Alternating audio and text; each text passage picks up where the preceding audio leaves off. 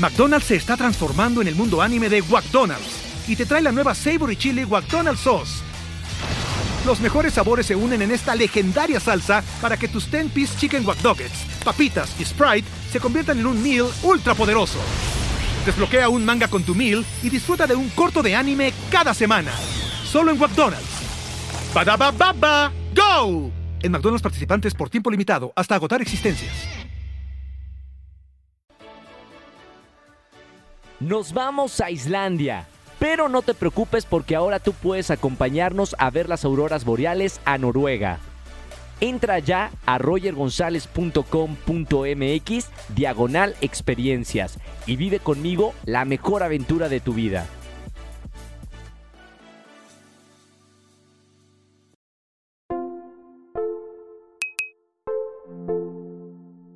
Bienvenidos a un nuevo episodio de Comunidad Wimo, soy Roger González, gracias por acompañarme como todos los miércoles y me encanta hacer este podcast porque tengo la posibilidad de invitar a gente que quiero y en esta ocasión es una persona que yo le tengo un cariño muy grande. Eh, es ese cariño inexplicable, ¿sabes? Que te conecta con alguien y no sabes por qué y, me pasó con, con ella. Está con nosotros aquí en Comunidad Wimo Marisol Cortés. Ro, muchísimo gusto, estoy súper feliz de estar aquí, tú no sabes, bueno, sí te lo he dicho, que te admiro desde hace mucho tiempo eh, y pues la verdad es un placer estar acá. Yo, yo sé que esta conexión también es inexplicable, pero es grandiosa y le agradezco porque eh, uno en el camino se va encontrando gente maravillosa y tú eres una de ellas. ¿Qué habrá pasado con nosotros? Porque nos conocimos en, en TV Azteca una vez que llegaste a Venga la Alegría y empezamos a hablar, ¿no? Y, luego viajamos. no, fue muy, muy rápido. Fue como, eh, Sol, tengo esto, ah, Rollo, tengo esto, también voy a ir acá. Entonces nos empezamos a encontrar, a coincidir y, y bueno, creo que somos buenos compañeros. Eh, creo que la he pasado muy bien contigo, la he pasado muy bien. Hemos tenido aventuras, eh, pues, de todo tipo, ¿no? De que la cenita, de que el festival. Eh, y pues creo que ahí la conexión empezó a crecer y bueno, ha sido muy, muy bonito. ¿Crecen esas conexiones como de, o sea, en, todo tipo, no solo de amistad, sino de amor? En general con las personas de, de primera instancia. Sí, sí, sí. Hay personas con las que conectas de primera instancia y otras con las que definitivamente no. ¿Y sabes por qué? O sea, ¿te has puesto a pensar por qué hay personas personas con las que tú conectas más que con otras? Creo que la energía y la vibra que, que, tienes eh, también se, se empalma mucho con otras personas y uno atrae, ¿no? Lo que es un poquito. Entonces siento que eso te va juntando con, con personas de tu misma energía. Entonces creo que es básicamente eso. También creo en otras vidas, pero son temas ya mucho más profundos. Eso lo podemos tocar más adelante. Pues sí, sí creo. Sí me ha pasado, sí he sentido, pero... ¿Leíste el libro de Muchas vidas, muchos maestros? Claro, me encanta. Soy, soy muy fan de ese libro. Si quieres podemos tocar el tema de una vez de de, otras vidas, si crees en eso. Es que claro que lo creo. ¿Por qué? Porque principalmente, no sé si te ha pasado, que pues conoces algún amor o alguna persona que, que de primera instancia no, no, no, tiene que haber como demasiado contacto físico, simplemente un, un roce de manos te lleva como a muchas sensaciones, a, a, otros pensamientos que tú dices como, a ver, esta mano la conozco, pero no sé de dónde, ¿no? Pero obviamente en esta vida, pues yo, yo digo como, pues no te he visto, ¿no? Entonces es como, sé que hay algo más, este, pero no, no sé por que empieza a pasar, eh, empiezan a pasar más cosas y como que vas cayendo en cuenta que conoces mucho más a la persona de lo que tú creías y esa persona te conoce mucho más a ti. O por ejemplo con mi hermana, yo sé que mi hermana también estuvo en algún momento en otra vida, porque la conexión que tenemos, no importa la distancia, ella vive en Barcelona, yo estoy acá, es muy, muy grande y sé que pues obviamente crecimos juntas, han pasado muchísimas cosas, hemos pasado muchísimas cosas juntas, pero, pero justo esto, hay como algo más eh, entre nosotras, es como esa complicidad que, que, yo veo que tal vez, por ejemplo, con mi hermano es muy diferente, pero con mi hermana es una empatía y son cosas muy, muy diferentes que sí como que me llevan a, pensar en otras vidas, que también, bueno, en terapia, que yo, yo he tenido como terapia acá medio... Eh, locochona. sí, locochona, de buscar, encontrarme, sí me han dicho como, bueno, tu hermana fue tu compañero de vida de en otra vida y que tú eres una guerrera. Sí, sí, sí, me contaron varias cosas, ¿no? Pero para mí era como, wow.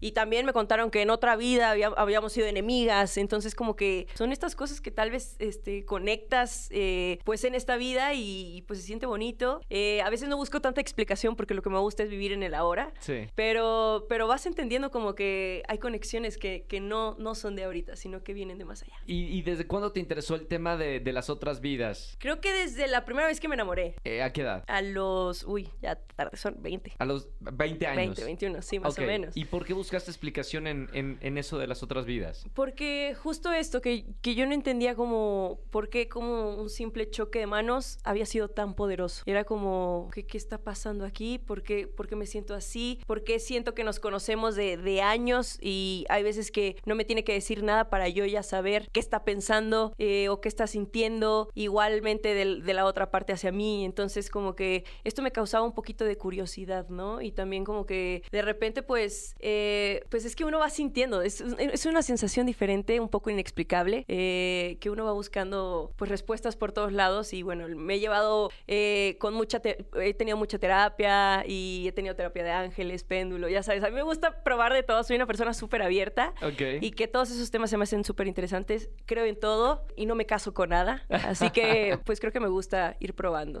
Oye, vamos a, regresar a, un poquito a, Guadalajara, a Jalisco, donde, donde naces. Eres una gran deportista. ¿De dónde nace esa pasión por el, por el deporte? Justo esta pasión nace porque yo veía a mi hermana eh, cómo hacía tantos deportes y yo siempre dije, yo quiero ser como ella y yo voy a ser como ella. Entonces ella se metía al fútbol y yo iba directo al fútbol. Ella se metía al boli y me iba al boli. Iba al básquet, iba al básquet, base, atletismo, a todo lo que se metía ella, yo iba. Entonces, creo que me fui dando cuenta que, que no solo era eh, el querer ser como ella, sino que también me gustaba y lo empezaba a hacer bien. Entonces ahí fue cuando empecé a decidir irme por el fútbol. Eh, me, encantaba porque pues yo tenía cuatro o cinco años, jugaba en la tierra con puros niños porque realmente no había niñas que jugaran. Claro. Y, y a veces me hacían el fuchi, ¿eh? Era como, no, tú no porque eres niña y tú no juegas. Y yo, ¿cómo no? Y ahí me metía en la tierra, jugaba, me encantaba. Y pues poco a poco me fui a hacer campo ahí eh, entre los niños, porque al principio como que no, no te dejan, pero después pues ya era como, bueno, sol conmigo o sol acá, no sé qué, de portera. Entonces pues eh, así fue empezando como mi, mi, carrera deportiva un poco. los entrenadores me veían, me iban jalando a diferentes deportes. Eh, fue una infancia súper, súper bonita.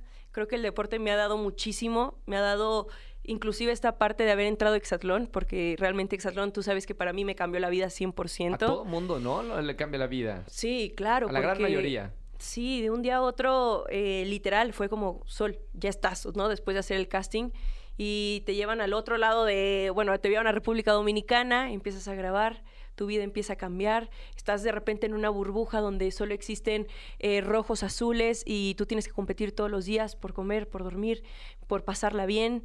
Eh, y pues bueno, yo venía de, ya, ya me fui un poquito de tema, pero, pero toda esta infancia me llevó a donde estoy. Pero bueno, yo antes de estar en Exatlón estaba trabajando, me había salido de mi casa, yo me salí de mi casa como a los 20, 21 años. ¿Por qué? Porque había ahí cositas que, que, yo quería experimentar, que yo quería probar, que yo quería seguir ciertos ideales y para mí era mejor como independizarme en ese momento.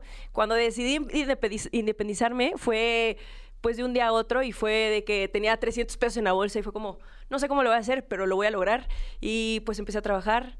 Trabajaba para una marca de bebidas eh, energéticas, ya te había contado. Es verdad. Eh, y repartía bebidas energéticas por la ciudad. Al mismo tiempo que hacías deporte también. O sea, el deporte nunca lo dejaste. El deporte sí lo dejé. ¿En qué momento? En el momento en el que me di cuenta que me gustaba mucho más el arte y que toda mi vida había hecho deporte, pero yo me, siempre que me quedé con esta, esta espinita de probar eh, artes escénicas. Entonces, justo estaba en la, en la selección, en la sub-20 de la selección mexicana. E, ese es como eh, el punto como más grande para la gente de tu edad, ¿no? Sí, sí, sí. O sea, llegar a la selección mexicana es un gran paso, es es el sueño de la mayoría de los deportistas representar a su país y para mí era un sueño, pero no era mi más grande sueño como ¿E-, tal. ¿Eras buena? Sí, sí, pues tienes que pasar varios filtros para poder llegar a la selección. Sí. Entonces, eh, pues sí te eligen entre un montón de niñas que están peleando por un lugar. Así que, Pues justo llegué a la selección, estaba entrenando, eh, ya nos estamos preparando para ver si íbamos a un mundial. Estaba también estudiando en la, en la universidad publicidad y relaciones públicas, pero hubo un punto de mi vida donde dije, no, esto no me llena, esto no me, no me hace tan feliz como yo quisiera. Entonces fue como ese, ese punto de quiebre donde yo dije, quiero estudiar artes escénicas. Me acuerdo que llegué a mi casa y le dije a mi mamá, quiero estudiar artes escénicas, quiero cantar, quiero bailar. Como que quiero explorar esa parte de mí que siempre me gustó, pero que nunca tuve chance de, de hacerlo porque siempre estuve súper enfocada en el deporte, en el fútbol, en el básquet, en el boli, en todos los deportes que te puedas imaginar. Los probé y los intenté y me encantaba, pero, pero no me dejaban como explorar esta parte así como, no sé, el arte a mí me hace sentir muy libre. ¿Y de dónde sacaste el gusto por el arte? ¿Tu mamá este, bailó, tu padre o alguien de tu familia? ¿De dónde sacaste ese gusto? Pues así como a mis hermanos también les gustaba hacer deporte, también les gustaba cantar y bailar. O sea, como que ellos me, me metieron a, pues no sé, muchas ideas en la cabeza y creo que nunca solté ninguna. Más bien me quedé con esta espinita de, de qué pasa si yo canto o toco un instrumento o bailo. Eh, porque me acuerdo que pues cuando llegué a tener clasecitas así en la primaria o en la secundaria de baile, actuación, pues no sé, me hacían sentir diferente y, y sentía que me podía expresar, eh, pues no sé, sentía que salía otra Marisol de mí y esa parte como que cuando fui creciendo la extrañaba un poco, ¿no? Y era como, ay, pero es que qué tal si sí le hubiera pegado al canto o a la actuación. Eh, pues me quedé, me quedé con esta espinita y, Sí. y ese punto de quiebre llegó cuando estaba en la universidad y dije, pues no más, me voy a salir. Eh, mi, mi familia se infartó, todos me decían, ¿cómo que te vas a salir de la selección, de la universidad? ¿Qué vas a hacer? Este es tu futuro. Eh, pero para mí era como más importante como seguir realmente lo que me decía mi corazón. Entonces fue, me acuerdo que fue un diciembre que les dije no. Eh, la verdad es que me voy a meter a una escuela que está ahí por Chapultepec, en Guadalajara. Ujú. Mi mamá me dijo, es que si es en esa escuela, tal vez yo no te puedo apoyar porque realmente creo que tu camino va más por acá. Yo le dije, no te preocupes, yo me encargo O sea, tu mamá quería que siguieras en el mundo del deporte. en el deporte y en la universidad, claro, Sí. porque realmente también es un muy buen camino. Y mi mamá quería como lo mejor para mí en ese momento, ahorita también, pero mi mamá era como, yo creo que tu mejor opción es esta. No sé si Marisol actuando, que nunca lo ha hecho, cantando, bailando, pues le vaya a ir tan bien, ¿no? Yo decía, mamá, no importa, yo quiero probar, dame chance un año, dos años, y después regreso, lo vuelvo a intentar. Pues así mi mamá me dijo como, bueno, te doy chance, ok, métete y vamos viendo qué onda, ¿no? Y ya, pues empecé a estudiar artes escénicas, estudié tres años, ya no me quedé así un año, dos años. ¿Te tuviste que salir de la, de la universidad? Sí, pa- pausé la universidad Sí. eh, y me metí a artes escénicas y estuve tres años, fui muy feliz, no tienes idea, Roger. eh, me acuerdo que dábamos funciones en un foro que se llama Foro Periplo, que era así chiquitito y era como para 15, 20 personas. Sí. Pero no, tú no, bueno, tú, es que tú sabes, tú, tú llenas eh, teatros, pero, Bueno, no yo, pero, pero bueno, los, los has llenado, pero se, ¿no? siente, se siente muy bonito estar en el escenario. Pero estar en el escenario y sea para quien sea, o sea, sea para una persona o para miles de personas, pues tú sigues dando el 100% de ti porque es lo que te apasiona, es lo que te llena. Se- ¿Sentías, Marisol, que, que estabas como jugando un papel eh, mientras hacías todos los deportes y eras la ruda porque hacías todo y en todo eras buena? Que, que estabas como, no sé, haciendo un papel que no eras tú el que querías ser.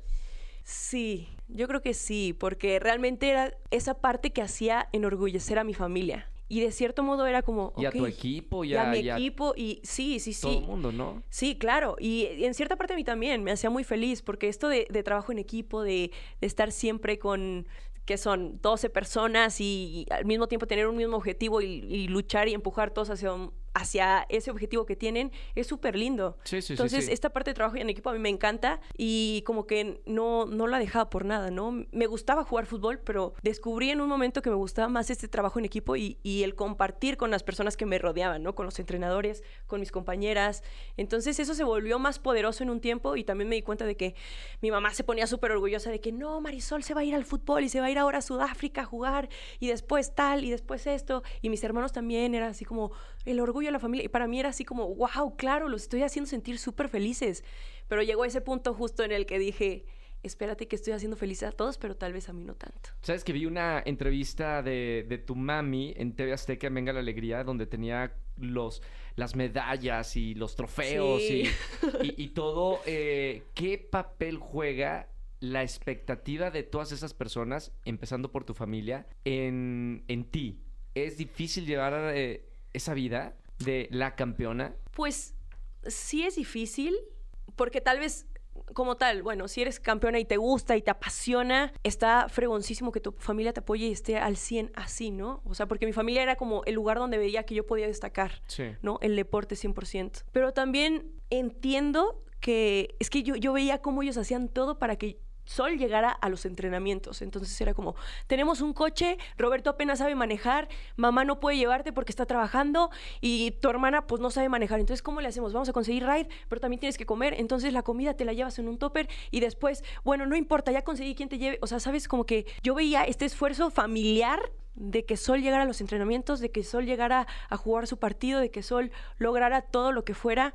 Eh, mi papá también de lejos le decía, papá, pues necesito tanto dinero para ir a este torneo. Bueno, ahí te va. O, sabes, como que era un, trabajo en familia enorme que yo decía como, wow, todo lo que todos han, han puesto por mí, yo se los tengo que pagar de alguna manera. Entonces, obviamente era así como me tiene que ir bien, le tengo que echar muchas ganas, le, tengo que topar para que, para que ellos sientan que este esfuerzo está valiendo la pena. Entonces, obviamente es difícil, obviamente también se siente súper lindo tener una familia así, porque sé que hay veces que, que, pues, hay gente que no recibe tanto apoyo. Claro.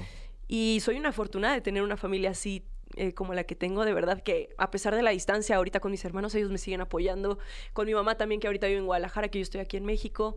Sí fue difícil, pero se los agradezco de corazón porque de verdad no me hubiera llevado justo a este punto, ¿no? O sea, uno voltea atrás y ves todos los puntos que se conectan de que, ok, Marisol tenía que pasar por el fútbol, Marisol tenía que salirse de su casa a tal, tal edad, Marisol tenía que le tenían que romper el corazón, tenía que pasar esto para que llegara a un punto en el que Sol eh, se diera cuenta que tal vez el deporte no era lo que ella quería y entonces pues cambia su vida, ¿no? Por completo. Me gustaría saber, Marisol, eh, hay mucha gente que, que sigue a, estos grandes atletas y tienes mucha gente que te quiere y te sigue muchísimo. ¿Qué es lo que sí te da el deporte a este nivel del que estamos hablando y del que tú viviste ¿Y qué te quita el deporte a este nivel? ¿Qué te da? Uf, es que también te da muchísima disciplina, constancia. Todos los días tienes que salir con un entusiasmo durísimo para, para no rendirte, porque hay días que, pues tú sabes, ¿no? En los que sales tal vez un poquito más desanimados que otros. Esta disciplina que me dio el deporte, estos amigos que me dio el deporte es súper, súper bonito. Como que tener este objetivo, esta meta, pues no importa también, a veces tienes una lesión, entonces tienes que ir en contracorriente a pesar de las lesiones, a pesar de todo lo que te pase. ¿Te lesionaste fuerte en algún momento de tu carrera? No, tuve ahí cositas en, las rodillas en los tobillos, pero nada fuerte. La verdad también tengo un templo grandísimo que me ha apoyado durante tantos años. Creo que mi única lesión fuerte fue ahorita en esta última temporada de Exatlón, pero pude seguir. Así que,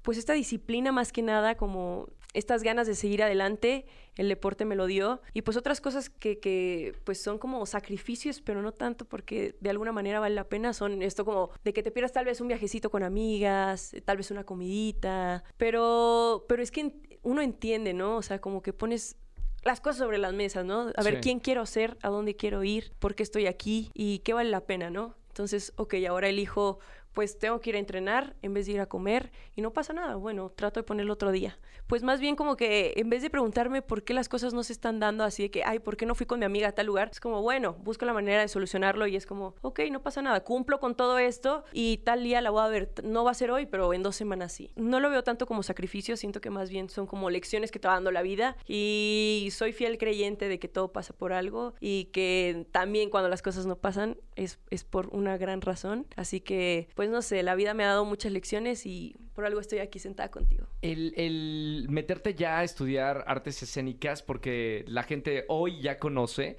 que no solamente eres una deportista, sino también eres un artista. ¿Cómo fue la experiencia de haber estudiado y dejar a un lado un poquito toda tu, tu, vida o tu carrera del, del, deporte para dedicarte al arte? Fue una experiencia en la que tenía miedo porque era algo súper desconocido para mí. Yo decía, si no soy buena, o sea, porque tenía esta parte de que, ok, ya estoy segura que me va bien en el fútbol, ya estoy segura que me va bien aquí, acá, pero ¿qué tal si no me va bien en en el arte, ¿no? Pero siempre decía como, bueno, no tengo nada que perder. Entonces, empezar a probar fue un mundo completamente diferente. Deporte, arte, son cosas muy, muy diferentes. Y empecé a conectar muchísimo con esta parte sensible de Sol. Yo creo que también por haberme juntado tanto tiempo con hombres, haber jugado tanto con niños, como que la parte sensible de Sol estaba un poco abandonada. Entonces esta parte del arte creo que me, me llevó a conectar con, con, esta parte más sensible de mí. Eh, me empezó a ser súper consciente de, de, muchas cosas, de dónde estaba parada, de lo que quería, de lo que sentía. Y, y fue una de las aventuras más bonitas que he tenido en mi vida. También esa disciplina que tenía del deporte me ayudó muchísimo al arte. Sí, claro. Eh, la constancia, el, el querer las cosas e ir por ellas. Creo que el deporte me forjó, todas mis bases son del deporte. ¿No? Porque, porque me tenía la cabeza ocupada, con los sueños bien puestos, con las metas bien puestas. Y también siento que por eso llegué al arte, ¿no? Porque... ¿Esta escuela era de, de, para actuación o era actuación, baile y canto? ¿O cómo es eh, esta academia? Esta academia es de artes escénicas, sí, también te daban canto y baile, pero muy, muy mínimo, era más que nada para teatro. Ok. Entonces, eh, sí hacíamos un poquito de todo, pero, pero era 100% así teatro. ¿Cuál, cuál, era tu propósito al estudiar arte? ¿Ser actriz? Sí, ser actriz siempre fue como un sueño grandísimo. Yo decía, ok, estudio estos tres, tres años en, en, esta academia y después me voy a México a probar suerte. Sí. Pero antes de que pasara eso, llegó Exatlón para mí. ¿Cómo, cómo llega Exatlón a tu vida? Sé parte de nuestra comunidad y cámbiate de servicio de telefonía a Wimo. Cada vez somos más los que queremos una gran cobertura más gigas para redes sociales y pagar menos. Pide tu SIM Wimo hasta la puerta de tu casa en somoswimo.com. Exatlón fue realmente porque, esto nunca lo he contado, pero yo me acuerdo que había una chava que ahora es mi amiga, que se llama Norma Palafox, es futbolista, de, de, ahorita está en el Cruz Azul femenil, en ese momento estaba en Chivas, y yo la veía y decía, wow, qué fregona, juega súper bien, este, le empezó a ir muy, muy bien, y yo decía, wow, la admiro, qué, qué fregón que le esté yendo tan, tan bien. Y hubo un momento que en una de sus historias, así sale la noticia de que Norma Palafox se va a Exatlón, Estados Unidos. Y dije, wow, pues si ella puede, yo también. Creo que va a haber un hexatlón en México. La verdad, ni siquiera había visto hexatlón como tal. Sí. Y dije, pero bueno, se ve súper interesante, es de correr circuitos, lanzar. Y dije, ok, voy a probar. Empecé a buscar en internet, vi la solicitud, llené mis formatos. Todo por internet. Todo por internet. Así, no, nadie me llamó, nadie me pasó así por la puerta de atrás. No, no, no, así. Mando mi solicitud. Y así, ok, tu solicitud es la número 88 mil, no sé qué, bla, bla, bla, bla. Y yo, no dije, bueno, o sea, el primer paso ya está, ¿no? Ya lo intenté, ya mandé mi solicitud. Si la llegan a ver, pues qué mejor, ¿no? Sí, claro. Pasaron dos semanas, eh, me marcan y me dicen, oye Sol, pues queremos que vengas a, al presencial, a tu casting presencial, tu primer casting. Ah, ok, bla, bla, bla. Llega ese día. ¿Es en Ciudad de México? No, ese fue en Guadalajara. En Guadalajara. Apenas era el primer filtro. Sí. Llego eh, y pues ya sabes, ¿no? Así de que gente gigante, súper fuerte, todos así de que marcadísimos, que yo dije... Pero tú estás igual, ¿no? Bueno, siempre has tenido un cuerpo pues, privilegiado. Sí, sí, sí, pero, e, o sea, ves los brazotes, o sea, yo, yo estoy como marcadita, fortachona. Sí. Pero ahí en ese entonces eran personas pues Steph Gómez, no, no sé si te acuerdas de ella. Claro, bueno. Que la ves y era como. Sí, sí, sí, Shira. Sí, sí, sí, enorme. Entonces sí decías como, ay, ok, y esto está fuerte, ¿no? Está fuerte. Y dije, ok, pues vamos a intentarlo, ¿no? Ya tengo aquí el entusiasmo, ya tengo mi, mi pase para el casting. Pues total, me acuerdo que estuve esperando tres horas para el casting. Entro y tres preguntas me hicieron así, que párate en la cámara, te vamos a hacer tres preguntas, contéstalas. Y pues estaba bien nerviosa. ¿Qué preguntas te hicieron? Me hicieron, ¿qué harías si ganarías un millón de pesos? ¿Y qué dijiste? Dije que saldría y le, le ayudaría económicamente a mi familia. Ok que viajaría un montón eh, y que lo usaría para invertirlo en, mi futuro. Ok. Segunda pregunta. Segunda pregunta fue, ¿qué harías si un, si un compañero tuyo se lesiona en medio de una carrera? ¿Y qué les dijiste? Yo les dije que me paraba y que iba a ver cómo estaba sí. en ese entonces. Siento que eso es mucho, mucho más para ver en qué equipo te ponen. Porque ya, ya, te he contado como oh. rojos y azules somos muy diferentes. Pero no sé si la gente sabe tanto eso o, es interno. No, siento que es más interno, siento que poca gente sabe eso. ¿Les contamos cuál es el perfil del, del, azul y el rojo? Sí, claro. El azul es... El azul, los azules somos mucho más alivianados, mucho más distraídos. Es como, ok, sí, vamos a jugar, ok, hay que divertirnos, no pasa nada. Buena sí, onda, se puede, sí somos como más chill, más buena onda, sí nos tomamos las cosas en serio, pero de repente es como, ok, perdimos un punto, no pasa nada, podemos seguir, sí, ¿no? Eh, somos de verdad muy relajados, muy enfocados, de repente un poco dispersos, la verdad, eso Sí. es un gran problemita por ahí, porque de repente todo el equipo se dispersa, tipo Minions, así de que todos para todos lados, pero se logra una energía súper bonita y un ambiente súper buena onda. Ese es el perfil verdad. de los azules. Es el perfil de los azules, ¿Y los básicamente. rojos? Los rojos son mucho más competitivos. Creo que el ambiente eh, llega a ser un poquito más fuerte. También pasan en los azules, pero somos más tranquilos, ¿no? Siento que somos como hormiguitas que trabajan para que uno triunfe, para que triunfe el color en general, ¿no? Siento que rojos es como más, más individuales. Ese perfil es como, ¿supones que es así o, o los productores sí realmente elegían a, a cada atleta con esa personalidad para ponerlos en los azules o en los rojos? Sí, sí, sí. Se nota mucho que, Que es así. que los- la producción elige, pues dependiendo tu perfil. Ok. Normalmente, pues sí, los olímpicos que están como en el lado rojo, que son mucho más competitivos, sí, pues están eh, del lado rojo, pero Sí. pues los azules que, pues te digo que somos como más alivianados acá. ¿Tú querías ser, eh, antes de entrar a Exatlón, de algún color? Es ¿De que yo no equipo? sabía bien qué era, entonces para Te daba mí, igual. para mí era como, voy a estar en el equipo que sea, pero decía, me gusta el azul, se, ve, se ve bien. Yo con quedar estaba feliz. Pasan los años y yo creo que no podría haber estado en mejor equipo. Me han tocado equipos totalmente diferentes en cada temporada que he estado, pero creo que si algo agradezco es como la paciencia, el amor que hay en el equipo. Obviamente también hay problemas, no, no te voy a decir que todo es color de rosa, pero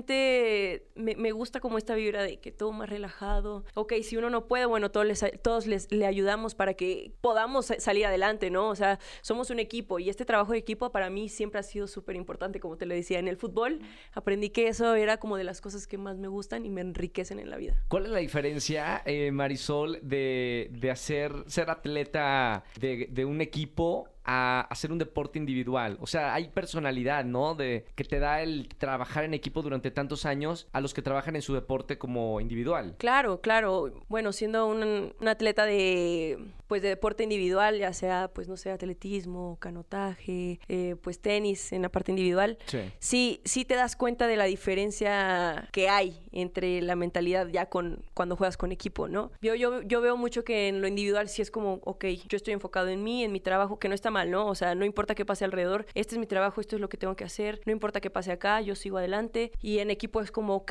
vamos corriendo todos, pero si uno se queda atrás es como, ok, regresas por él y, y- y lo empujas, ¿no? Sí. Si en algún momento juntas a ese atleta que juega un deporte individual a uno que juega en equipo, pues tú te das cuenta que el que juega un deporte individual se va a seguir corriendo hacia la meta. Sí. Pero el que juega un deporte en equipo seguramente se va a regresar a darle la mano o a cargar o a hacer lo que pueda para que lleguen los dos a la meta, ¿no? Para mí, para mí eso siempre ha sido como súper importante. Regresar por esa persona no, no importa que vayamos hasta adelante, pero si se tuerce el pie o algo, yo me regreso y el lugar pues se nos fue, pero al final del día llegamos los dos. No sé qué tanto te lo dio el deporte o qué tanto te lo dio los valores que aprendiste eh, en tu casa. Yo, yo conozco a tu, a tu familia y a tu mami y, y es una mujer extraordinaria. No sé si realmente lo aprendiste en tu casa, los valores. Yo creo que sí, yo creo que viene desde ese momento en el que mi mamá siempre decía como, ok, ¿Cómo era tu mamá? ¿O cómo, cómo es tu mamá? Tú la conoces mejor que nadie. ¿Cómo es de personalidad ella? uy, muy amorosa, una mujer que, que está en todos los detalles, que yo me acuerdo que llegaba a casa y era como, mira, te traje unas gomitas y las gomitas tenían un letrero, así que decía, te amo, que tengas bonito día, ¿no? Después, una semana después, era como, mira, te traje un borrador en forma de nube para ver si te gusta, no sé, así como que detallitos chiquitos, muy amorosos, siempre era como, a las dos comemos, comemos juntos, nadie va a comer solo eh, y nos esperamos hasta que el último termina, termine. Sí. Mi hermana se tardaba dos horas en comer, yo comía en media hora y mi hermana sí le encantaba platicar, comer en dos horas. Y bueno, era como, no nos vamos hasta que Doris termine, ¿no? Y pues bueno, siempre era como era es- esta parte de esperar, de, pues yo creo que esta parte también de, de decir como, bueno, s- llevamos a Sol acá, ya, bla, bla, bla, pues era un gran trabajo en equipo. Creo Sí. que sí, justo en casa fue donde lo aprendí, donde mi mamá me hizo ver mucho por mis hermanos, por ella, eh, por mi familia en general. Y creo que sí, básicamente uno, uno saca de casa muchas cosas, pero también el deporte me dio muchas otras y creo que fue el mejor complemento que pude haber tenido. En tu casa tú eras la que más destacaste en los deportes, si bien jugaban también eh, tus hermanos, hicieron deporte, fuiste la que más destacó, ¿no? Sí, en mi casa sí me tocó. Eras como la estrella de la familia. Sí, en los deportes sí. E- e- e- Era, era, este, como un, una carga eso o, o no. o a Pues- lo mejor un beneficio de, ay no, porque Sol tiene esto y todos hacemos esto. Pues no, al final era como, ok, a Sol le va, va bien en esto, pero bueno, vamos todos a apoyarla. Yo veía que mis hermanos, mi mamá, mi papá, todos me apoyaban 100%, entonces era bonito. Te digo que hasta cierto punto fue como, ok, ya no quiero hacerlo más, pero mientras duró fue súper lindo, porque de verdad me acuerdo que mi papá hasta se llevaba así sus tambores y me echaban porras, mi hermana pues me echaba consejos, todo, todo fue muy, muy lindo, la verdad. ¿Cómo es el fútbol femenil aquí en, en nuestro país? D- Digo, porque lo acabas de decir de tu papá súper orgulloso con los tambores. Qué padre, ¿no? Que su hija Sí. se destaque en este deporte que creo que en México pues es dominado por, por varones, ¿no? Pero ¿cómo es realmente, si te apasiona como mujer jugar eh, a- y hacer fútbol, cómo es la vida de la futbolista? Creo que en mis tiempos, cuando yo empecé, que empecé súper chiquita, de cuatro años, era difícil por esta parte de que las mujeres no jugaban. Pero ahora que ya se abrió la liga femenil, creo que he recibido muchísimo más apoyo. Siento que aún le falta muchísimo porque sí, yo que tengo varias amigas futbolistas, sí veo como, como de repente les cuesta seguir con muchas metas, muchos sueños por, por tal vez este, este freno económico, este freno que el- los equipos les dan porque a veces no hay tanto apoyo. Sí. Entonces, sé que es complicado, muchas lo tienen que abandonar porque es como, o pago lo de mi casa o, me meto a jugar fútbol porque realmente no me da, ¿no? Es Claro. como, ¿qué voy a hacer? Si soy mamá, ¿cómo voy a mantener a mi familia? Si, si quiero seguir adelante con tales sueños, ¿cómo le voy a hacer? Sé que a algunas les va muy, muy bien, pero a otras no, no les da tanto abasto. Entonces, pues siento que se está trabajando, siento que ya no es lo mismo que hace 10 años, que ni siquiera había liga femenil Claro. poco a poco eh, el fútbol ha crecido muchísimo y como tú puedes ver, el, el lunes que fue el- la final, el Estadio Azteca estaba a reventar y eso me da muchísimo gusto porque antes no te iba a ver nadie, ¿no? Era tu familia y ya. Pero ahora te das cuenta y la gente también se ha dado cuenta que el fútbol femenil tiene muy buen nivel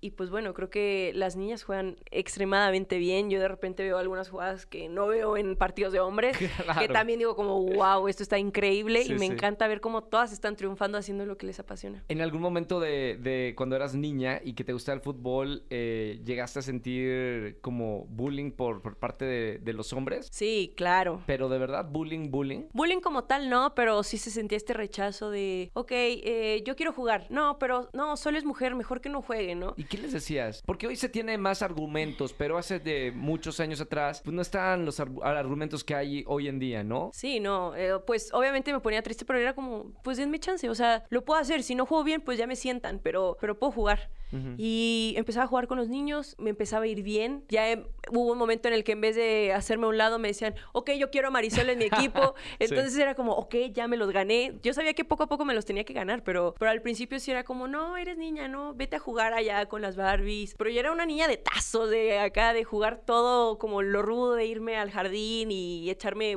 marometitas, ¿sabes? Sí. Entonces como que también esta relación con los hombres eh, se empezó a dar bien porque creo que eh, como que era muy alivianada y empezaba a platicar y a llevarme bien con ellos y como que me fui metiendo poco a poco al grupo de los hombres y al fútbol y pues eso me empezó a gustar muchísimo y ahí... Hay que tener una personalidad como fuerte, ¿no? Para, para estar eh, en, en ese ambiente. Sí, sí hay que ser un poquito más ruda que las demás, pero bueno, creo que sí lo tenía, creo que por haber crecido con hermanos como muy guerreros, muy así como que aventureros y, y pues bueno, eso me dio como las herramientas para llegar en la primaria y poder ponerme al tiro ahí en el fútbol. Oye, después de, de esta audición que tuviste en, en- en tu ciudad, eh, ¿qué sigue? ¿Cuál es el proceso para entrar a, a este programa que todos los atletas de México quieren entrar? Bueno, lo que sigue es esperar a ver si te hablan para el segundo casting. Eh, literal, a mí me hablaron para hacer el callback como dos semanas después. Me acuerdo que yo estaba en Los Cabos trabajando, ya sabes, acá repartiendo bebidas energéticas por toda la ciudad. Sí. Eh, y me acuerdo que no tenía dinero y fue como, ok, tengo que llegar a México. Y ya busqué la forma de llegar a México. Le hablé a mi abuela, me- ella me acuerdo que... O sea, te invitaban a la, al callback, pero no te pagaban el, el viaje a Ciudad de México. Sí, sí, sí, justo me marcaron y me dijeron, Sol, felicidades, quedaste para el callback, eh, pero te tienes que venir. Y yo de que, bueno, pero no me dan viáticos, estoy un poquito lejos, no estoy en ¿Quién Guadalajara. me quiere? ¿Ustedes o yo? O sea, Ahora, si tú me quieres, pues llévame. Pero sí, creo que ahí me dijeron como, no, pues no hay presupuesto, no hay manera de llevarte. Y yo así de que, bueno, ¿qué hago? y si querías entrar al programa. Sí, claro. Pues siento que para mí Exatlón siempre fue como una manera, yo lo veía como, es un medio para un fin, es un medio para que la gente me conozca y tal vez al final yo voy a poder eh, dedicarme a la actuación o hacer algo un poco más artístico, ¿no? La mejor combinación, el deporte que lo he hecho toda mi vida y el arte que pues en algún momento Solo lo vi en High School. Musical. Sí, ¿verdad? no sé si en la vida real. Me eh, inspiré en Troy. Pero bueno, sí, fuiste a la Ciudad de México a a hacer este, a- esta audición. ¿Conseguiste el dinero? Sí, conseguí el dinero, le hablé a mi abuela, me, me- me dijo, ok, sí, yo te lo pago, tú no te preocupes, llegué a México, hice mi audición, llegué y la mayoría con viáticos pagados. Eso para mí fue ¿Cómo como un crees? golpe de realidad. así ¿Cómo? que- O sea, le- Sí, ¿y por qué no te pagaron a ti? porque realmente yo creo que estaba- estábamos divididos, ¿no? Entre los que neta A los queremos rojos sí les mucho. pagaron, yo creo que sí, ese- yo creo que va a conseguir la manera y estos sí no los traemos, ¿no? ¡Wow! Sí, entonces pues bueno, ya yo llegué y dije, ok, pues bueno, no pasa nada. Yo siempre así con el ánimo en lo más alto, ¿no? Sí, yo decía, sí. no me puedo no pasa nada, ¿no? Hice lo que tenía que hacer, corrí mi circuito, me hicieron más entrevistas, empecé a pasar más filtros y al final del día éramos 10 hombres, 10 mujeres y nos dijeron de que, ok, ustedes van a quedar, no sabemos si van a ser los principales o si van a entrar de refuerzos, Sí. pero nosotros les marcamos en una semana para confirmarles si, si entran al principio del programa o después. Pasaron dos semanas, me habla el productor y me dice, oye, Sol, te ¿Limón? tengo limón. ¿Es buena onda? Sí, sí, sí, sí, sí. La No, verdad no, le lo- agradezco lo, lo mucho. conozco de lejito, no, no lo he tratado personalmente, no sé cómo es. Pues yo le agradezco mucho por la oportunidad que me dio. Eh, la verdad, eh, pues son cosas que uno nunca olvida. Entonces, realmente le agradezco muchísimo. Y justo ese día me marcó y me dijo, oye, Sol, te tengo una mala noticia. Y yo, no, pues ¿cuál? No, ya no quedé. Ya no me digas. Y chao. me dice, pues que tienes que hacer maleta porque en dos días te vas a la Ciudad de México a hacer promocionales y en una semana te vas a República Dominicana a vivir seis o, u ocho meses. Y yo, ¿cómo? ¿Cómo, O sea, se, cómo se toma esa, esa noticia de, de golpe? No es cualquier noticia, ¿no? Pues no, pero creo que depende mucho del, del lugar en donde estés en tu vida. ¿Dónde estabas en ese momento en tu vida? En ese momento de mi vida yo estaba fuera de mi casa, Ajá. estaba trabajando repartiendo bebidas energéticas, Sí. justo terminando mi carrera de artes escénicas. ¿Estabas bien en tu vida? ¿Estabas contenta con lo que tenías? Estaba bien, pero no, no, no, no me sentía satisfecha. ¿Qué Sí. faltaba?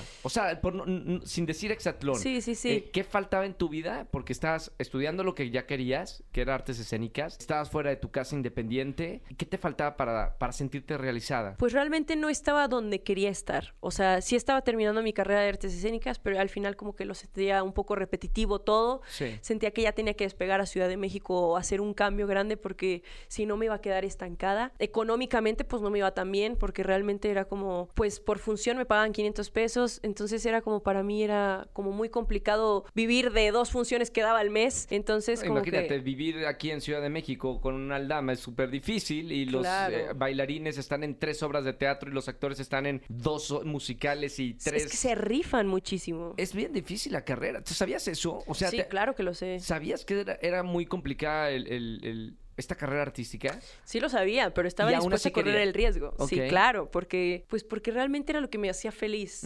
Lo que me hace feliz todavía. Tengo un rato sin actuar, pero pero recuerdo mucho la sensación de lo que me hace sentir estar arriba de un escenario. Sí.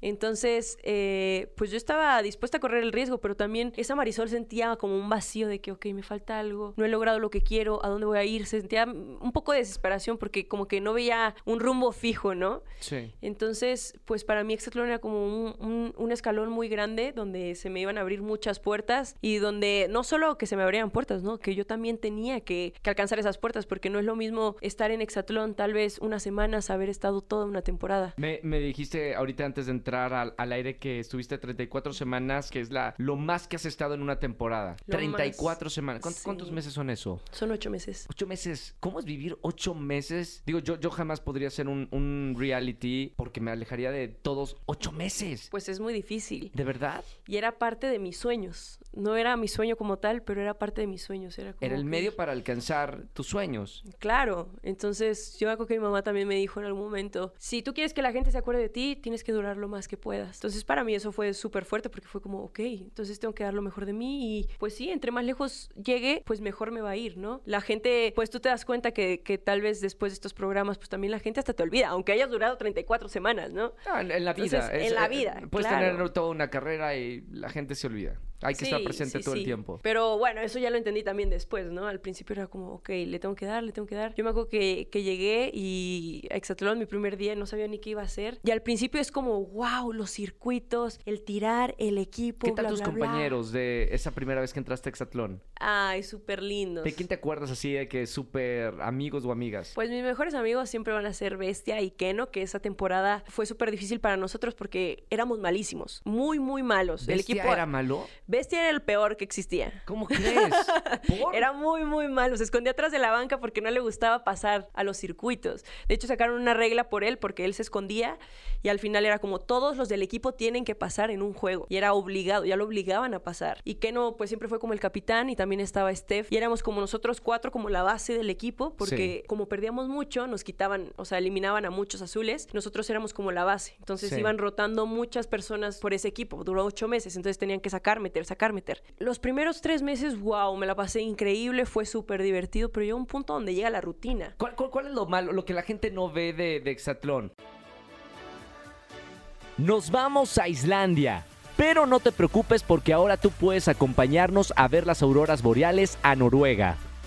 Entra ya a rogergonzalez.com.mx diagonal experiencias y vive conmigo la mejor aventura de tu vida.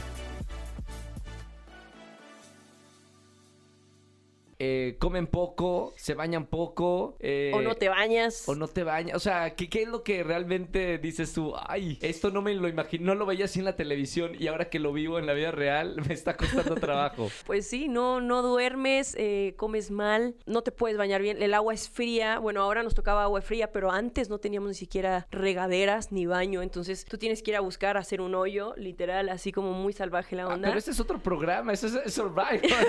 Eh, Antes se, se- se parecía mucho más a Survivor. ¡Qué horror! Ahorita ya es muy diferente, ya como que han cambiado y han querido que sea mucho más la diferencia entre Survivor y Exatlón. Sí. Pero en ese entonces a mí me tocó un Exatlón más rudo. Y eso que yo estuve en la tercera, los que estuvieron en la primera era literal un Survivor con tiros. ¡Wow! Era muy, muy diferente. Pero aparte como atletas olímpicos necesitan comer y descansar como principios para, para rendir, ¿no? Claro, pero yo Y- creo que la producción se dio cuenta de eso hasta después. Pero pues sí, en ese entonces era como, yo me acuerdo que yo no me vi en un espejo durante un mes porque nos quedamos un mes en la cabaña.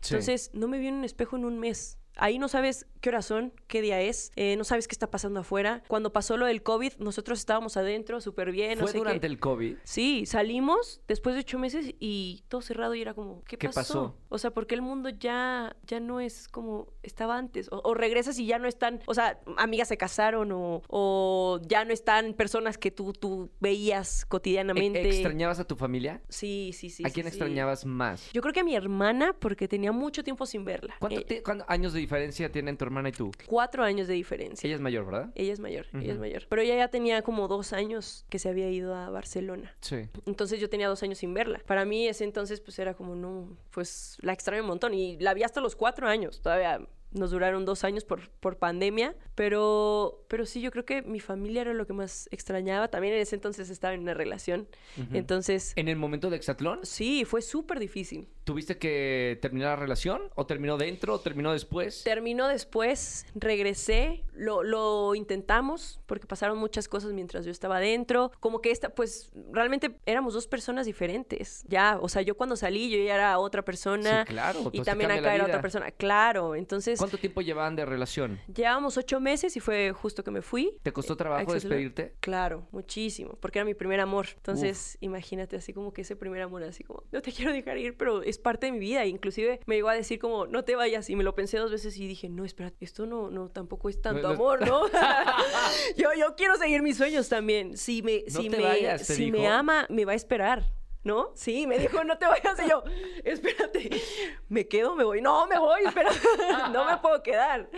Sí, no, porque sabía que, pues, 20, 21 años, estás en un, o sea, estás en pleno crecimiento, donde estás haciendo tus sueños, donde estás siguiendo tus metas. No te puedes parar por una pareja. O sea, y eso me costó mucho trabajo en entenderlo, porque yo hubo momentos allá que yo decía, ya me quiero regresar. Le decía que no, que no, por favor, mándame eliminación, ya me quiero ir. Que no me decía, no, estás teniendo un momento de crisis, no te voy a dejar ir. De verdad que no ha sido de los mejores amigos que he tenido, porque nunca me, me, me soltó. Obviamente me dolió muchísimo como, como estar en una relación allá adentro. Pero bueno, al final, este, pues ya, yo regresé eh, en pandemia, intentamos un año más, eh, pues que se lograra la relación. Bueno, un año es mucho. Sí, más o menos, sí, como un año. No se logró, pero, pero bueno, creo que fue un gran aprendizaje. Creo que las personas llegan a tu vida por algo y también se van por algo. ¿Qué y le aprendiste aprendí de, esa relación? Creo que en esa relación, pues más que nada lo que aprendí fue como, primero que nada fue como esa sensación que uno siente cuando, cuando se enamora, ¿no? Nunca habías estado enamorada. Nunca había estado enamorada y... y- Qué raro, ¿no? Siendo tan Sí. guapa. Ah, ah, bueno, gracias. No, no, no, es en serio. O sea, una, una súper chica, siendo guapa, exitosa en lo que hacía. ¿Por qué no te habías enamorado en todos los años de tu adolescencia? Justo esto de, de las conexiones, Ro. Yo creo que para mí el conectar era súper importante, ¿no? Y, y sí salía, este, sí era como, vamos por un cafecito, ok, vamos acá, ya, bla, bla, bla. Pero no, no, nunca había encontrado como este clic. Y a los 21 fue justo cuando tuve este rozón de manos y dije, ok. Es aquí. Por primera vez sentí que estaba enamorada, que, que, que me latía el corazón, las mariposas, eso que todo te cuentan de, del amor, lo empecé a sentir y así como que fue un amor muy, muy pasional también, ¿Qué- así como... cu- ¿Cuáles eran la- las red flags de, de esa gente con la que salías y decías, no, o sea, por- no me enamoro, por eso estoy eh, soltera? Um, creo que, pues, muchas razones. Pues hay varias, ¿no? Pero de las red flags que sí no podía permitir era, por ejemplo, una vez salí con un chavo que me acuerdo que le dieron un cambio. Ay, no, hasta vergüenza me va a contártelo, pero. No, Así, dio un billete de 500, le dieron. llegó el mesero, le dio billetes de 20, 50, 100, hasta de 100 todavía, ¿no? Y ve los billetes, se le queda viendo un mesero y le dice: Estos dáselos a la Virgen. Y yo, no puede ser. Qué vergüenza. Y yo en ese momento fue como, ok, ya, ya me quiero ir a mi casa. Y el otro, no, pero es que todavía nos falta ir a los go-karts, no sé qué. Y yo, no, yo creo que ya me voy a mi casa. Yo Red creo que flag. prefiero irme de aquí. Para mí fue algo súper, súper fuerte. Y como que esta gente que como que, no sé, que... que- Prepotente. prepotente, que se cree superior a los demás, para mí es como que, no, me alejan. En vez de acercarme y, ah, wow, no, claro que no. Estas cosas como que te alejan, ¿no? El que una persona no sea tan humana me aleja mucho. Sí. Eh, para mí es súper importante ser yo en una relación y creo que me costó trabajo encontrarla. Entonces, justo cuando conocí a esta persona, podía ser yo en todos mis aspectos. Podía contarle mis sueños más grandes, mis miedos más grandes y simplemente ser yo y sentir, ¿no? Que era como, pues, mi ideal como de sentir. ¿Qué era lo bonito de estar en, en pareja? Que te habías perdido toda tu vida. Toda mi vida, literal. Pues, ¿qué fue lo bonito? Pues esto de compartir, ¿no? Que, que simplemente ir por una nieve ya se volvía el momento más feliz de mi vida, ¿no? O sea, simplemente estar en la banqueta con una nieve, eh, o una plática en la noche, eran cosas como súper importantes y súper enriquecedoras para mí, ¿no? Que me hacían sentir que yo decía, esto por estos momentos vivo, ¿no? Por estos Ujú. momentos donde tal vez solo estamos tú y yo y estamos disfrutando de la vida sin, sin cuánto dinero tenemos, sin pensar en cuánto dinero tenemos, sin pensar en a dónde vamos ahorita. Es literal vivir ese momento, que esa persona me aterrizara a ese momento. Jackie Rose en para mí Titanic. era así como, sí, Ah, que, no, que piensas en, en- así en nada. Es, es como la etapa del enamoramiento, ¿no? Sí, pero Que es un amor, perfecto. es un amor un poquito más inmaduro, ¿sabes? O sea, no, pues esa es la, es la primera época de, de que te enamoras de una persona. Puedes tener eh, 18, 20 años, 40 años, pero es la primera etapa cuando te enamoras de una persona. Sí, sí, sí. Pero en ese entonces, como primer amor, también no sabes qué hacer con, con eso, ¿no? Entonces, bueno, fui muy feliz durante ocho meses. Creo que ya después en Exatlón, pues sufrí un montón así, pues de- de extrañar a esa persona se vuelve súper, súper duro. Una relación a distancia también es súper dura. No, aparte no es, a- no es a distancia, es herméticamente. Es herméticamente no- desconectado. Sí, sí, sí. no, no, a ver, no, no te comunicabas ni con tu familia. No, no, no. No había forma. Entonces era complicadísimo saber qué pensaba. Yo qué pensaba. Y te digo, regresé y éramos personas completamente dif- diferentes. Fue regresar y volver a conocernos. Pero Mm. yo creo que en ese reconectar, eh, volver a intentar reconectar, ¿Tú ya no existía esa magia. Yo sí quería. Ujú, Y creo que de ese lado le costó un poco más trabajo por, por varias cuestiones. Eh, como que esto de yo haberme ido, tal vez como que no, no me lo había perdonado, pero yo también decía como, ok, ¿por qué no me lo perdonas? Si, si yo me fui como para poder regresar y, bueno, para poder hacer mis sueños de alguna manera. O sea, como que esa persona no entendía mucho a dónde iba. Sí.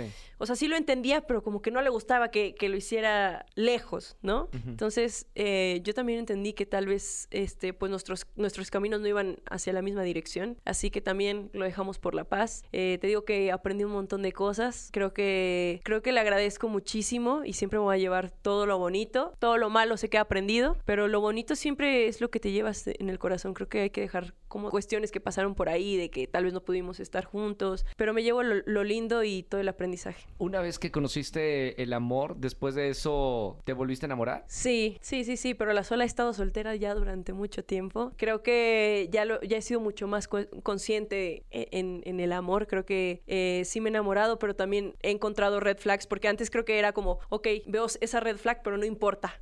No pasa nada, lo va a cambiar o va a ser diferente o, o ahora en un mes yo estoy segura que, que me va a hablar y me va a decir que esto y, ¿sabes? Como que uno se empieza a hacer muchas ilusiones Expectativas. y expectativas que, que tal vez no, no funcionan tanto. Creo que hay que aterrizar y, y- y ver las cosas pues de otra manera. Ya Marisol es más, más madura y ya entiende muchas cosas y es como, ok, si quieres estar conmigo, lo vamos a estar. Si yo quiero estar contigo, lo voy- o, o sea, podemos hacerlo. Pero, pero hay que poner las cosas así de verdad en la mesa. Tú quieres esto, yo quiero esto. ¿Vamos hacia el mismo lugar? ¿Sí o no? No. Entonces tal vez ahorita no es nuestro momento. Claro. O sea, te puedo dejar ir. O sea, de verdad, no, ya, ya, ya no veo el amor como eh, ¿Forzado? Sí, como un amor forzado o, o dependiente, porque creo que tal vez en algún momento me confundí y también era como, no, yo te quiero conmigo. Pero ahora es como, ok, no, quiero que hagas tus cosas, que yo, yo hacer mis cosas. Y si el destino nos permite, nos vamos a juntar y vamos a hacer y crear un amor súper bonito. Pero, pero no quiero forzar las cosas, quiero que todo fluya, ¿sabes? O sí, y, en- y la seg- segunda vez que me enamoré también fue como un poco forzado, no por cuestiones de que no nos quisiéramos, sino por cuestiones de que tal vez eh, íbamos hacia otros destinos y para mí fue como mucho más consciente, como dejar que cada uno siguiera su camino Claro.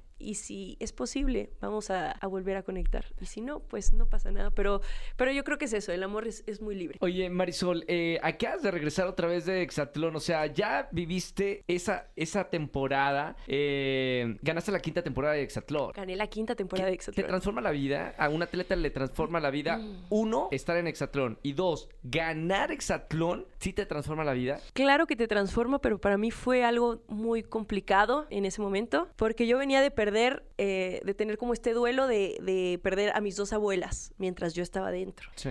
Entonces, cuando gané, yo seguía como en esta etapa de duelo muy fuerte, que inclusive en el momento en el que, que gané, como que volteé hacia arriba y era como, ok, ya gané, estoy llegando a un momento deportivo muy fuerte para mí, pero no hay nada que me la regrese.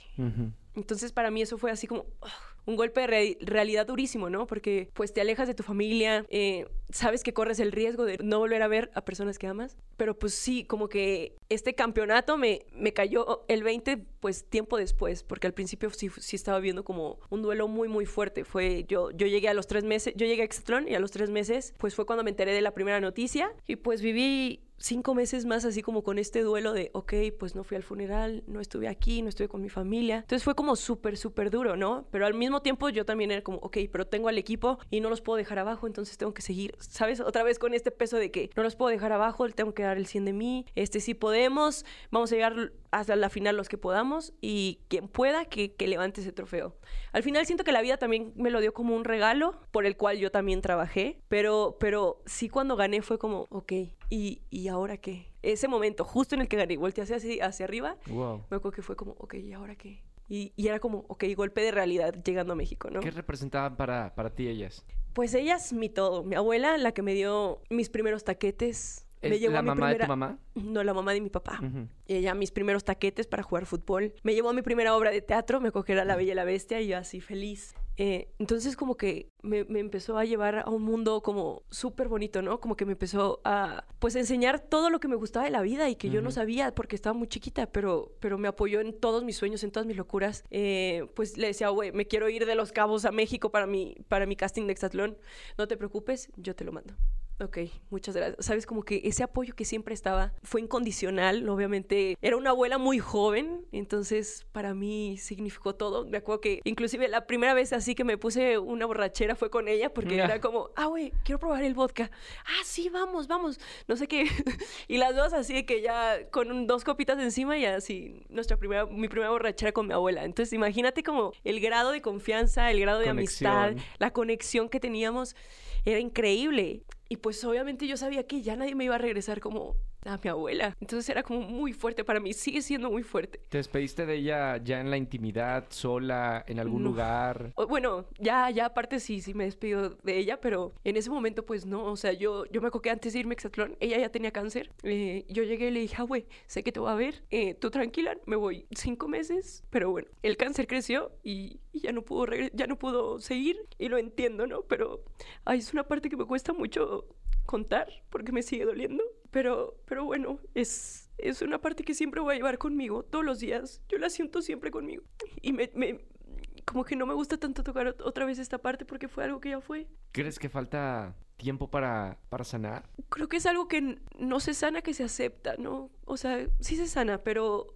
pero es como aceptarlo. Obviamente la extraño, obviamente he aprendido a vivir sin ella, pero sí fue un golpe de realidad súper fuerte. El, como, ok, estoy teniendo un éxito personal súper duro, pero igual me falta mi abuela, ¿no? Me dolía mucho. Y, y pues a la, a la semana que empecé All Star, el siguiente programa, me entero que mi otra abuela muere también. Entonces para mí ya era así como, ok, no, espérenme, ya no, ya no, ya no quiero, ya no puedo. Y justo fue a la semana que, que decido salirme de Exatlón, duré una semana en All Star, ¿Cómo, cómo tomaste, cómo se tomó esa decisión estando adentro? pues me dieron una noticia, fue, ok, Sol, pues se acaba de morir tu otra abuela. Y yo me acuerdo que me acerqué con el productor y le dije, es que ya no puedo seguir, de verdad necesito regresar a mi casa, estar con mi familia, volver a, a- a- a sanar esta parte de mí, ya no es una pérdida, son dos pérdidas, y necesito levantar la mano e irme. ¿Lo entendió? Costó un poco, pero al final lo entendió y, y me dejó ir, porque sí, pues acaba, imagínate, acaba de ganar la temporada. Sí.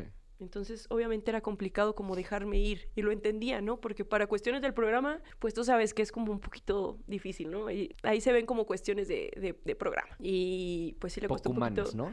Sí, un poquito. Pero al final lo entendió, me dejó ir y se lo agradezco muchísimo porque yo ya estaba así como que en una desesperación de necesito irme a despedir. Estar con mi familia. Estar con... mi familia. Sí, sí, sí. Entonces, justo eh, me acuerdo que ya levanté la mano, me fui, le dejé mi lugar a Ernesto en ese entonces y regresé a México y lo primero que hice fue comprar un vuelo a Barcelona para ir a ver a mi hermana. Ujú. Me llevé a mi mamá y mi hermano como vive en Ámsterdam le dije, te veo allá, necesitamos hacer reunión familiar y como que pues ya, regresé, ¿Cómo fue ese viaje? fue hermoso. O tenía cuatro años sin ver a mi hermana Roger, entonces yo dije, ok, mi, mi mamá siempre nos decía, mientras haya vida no hay distancia. Pero justo cuando entendí que, que tal vez la vida no, pues, no es para siempre, dije, ya no voy a perder más tiempo. Justo ahorita voy a ir a ver a mi hermana, no voy a esperar ningún segundo más y voy a disfrutar el tiempo que pueda con mi familia, a pesar de que vivan al otro lado del mundo, ¿no? Entonces, pues fuimos, nos, nos vimos, por fin, creo que después de como cinco años nos, nos reunimos los cuatro y fue súper bonito. No sabes la paz que sentí al verlos, al estar con ellos. Mi hermana, tú sabes, siempre te cuento de ella, es Sí. como de los ángeles más grandes que tengo, y la conexión más grande que tengo. Así que verla me dio mucha paz, mucha tranquilidad. Lloramos lo que teníamos que llorar, pero también disfrutamos y, y la Marisol de cuatro años volvió a ser la niña que jugaba en la tierra, eh, fútbol, porque volvió a ver a su hermana. No sé, me, me volví a sentir chiquita, así como la niña chiquita cuidada de mamá, de sus hermanos. No sé, fue súper, súper bonito. Te lo cuento ahora con lágrimas como de felicidad y, y de, de emoción, ¿sabes? Pero, pero sí fue un momento de mi vida súper difícil. La gente tal vez ve como el que gana, ¿no? El, ok, está ganando, le está yendo muy bien, pero tal vez no ve lo que hay de...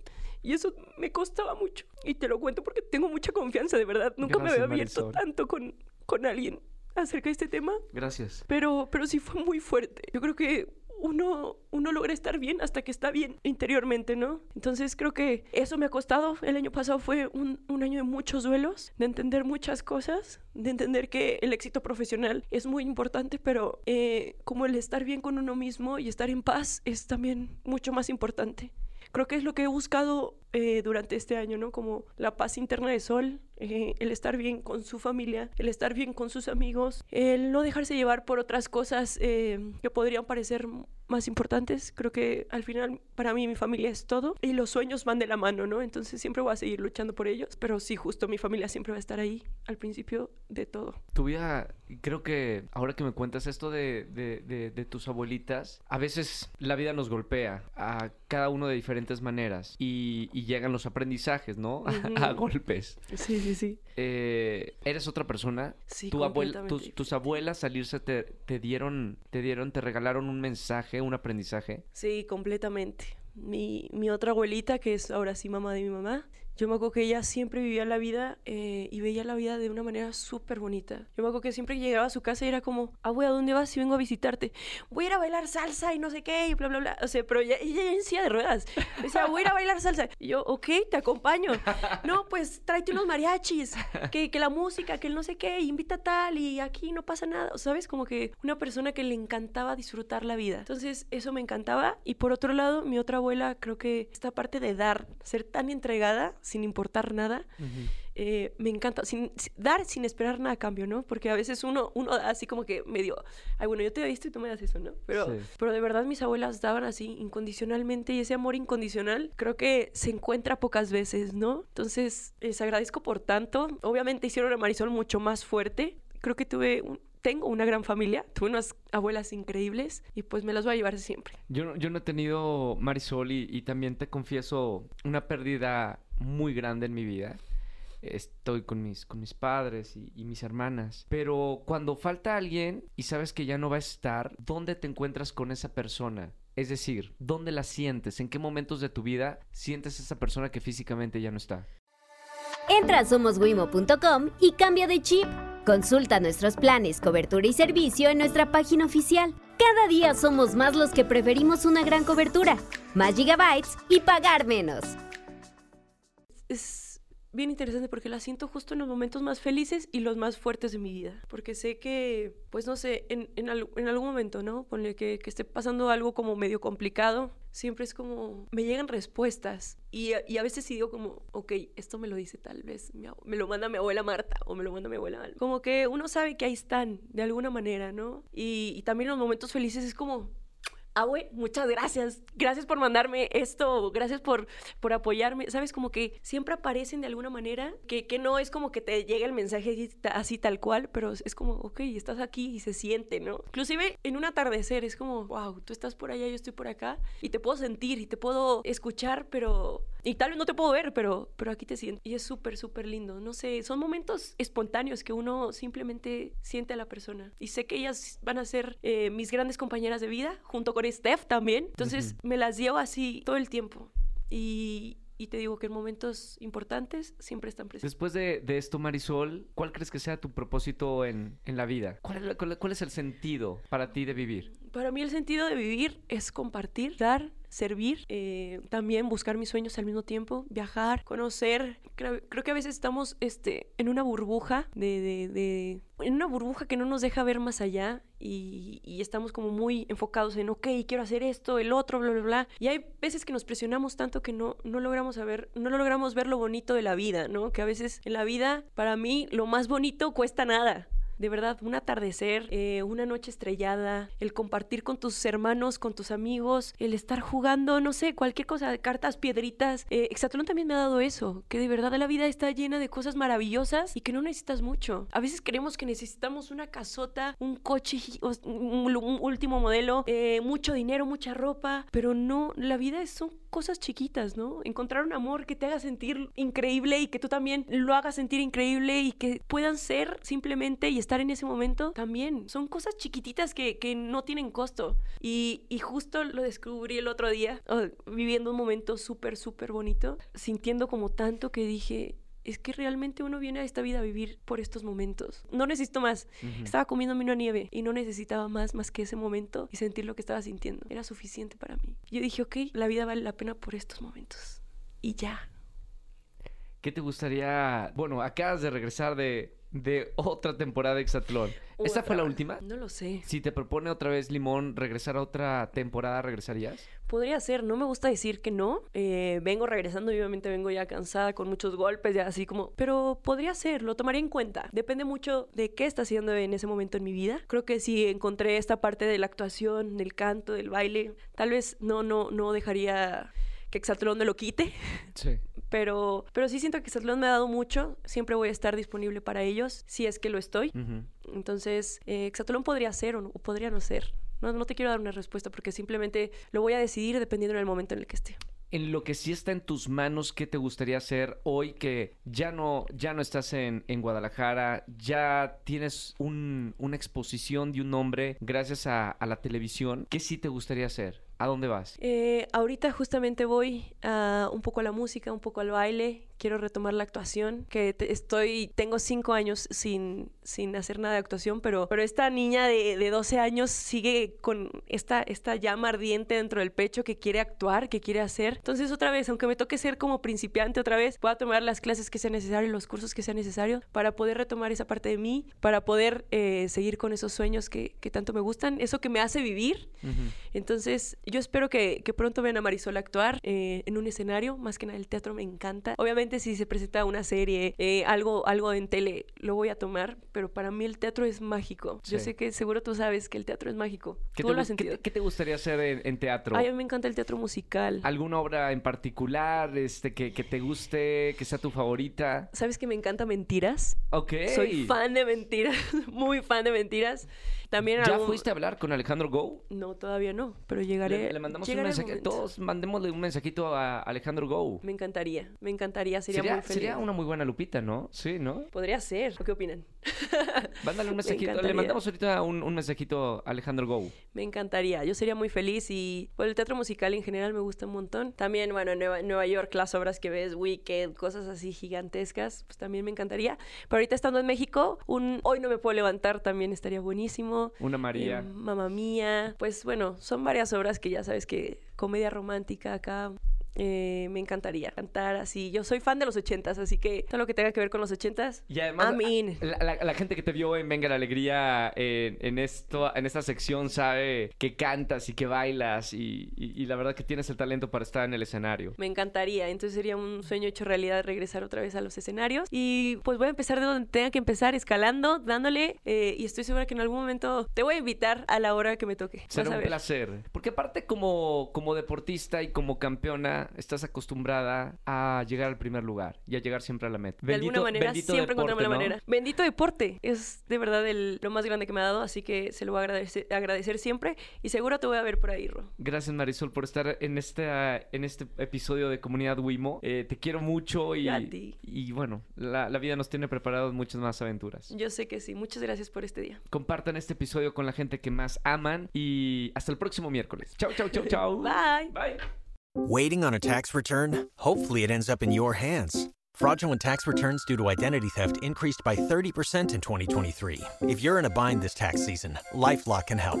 Our U.S. based restoration specialists are experts dedicated to helping solve your identity theft issues. And all Lifelock plans are backed by the Million Dollar Protection Package. So we'll reimburse you up to the limits of your plan if you lose money due to identity theft. Help protect your information this tax season with LifeLock. Save up to 25% your first year at LifeLock.com slash aware.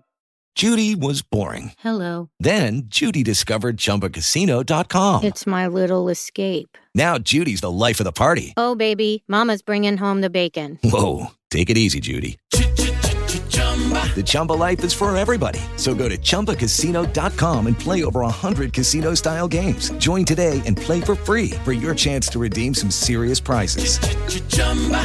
ChumbaCasino.com. No purchase necessary. Void where prohibited by law. 18 plus terms and conditions apply. See website for details.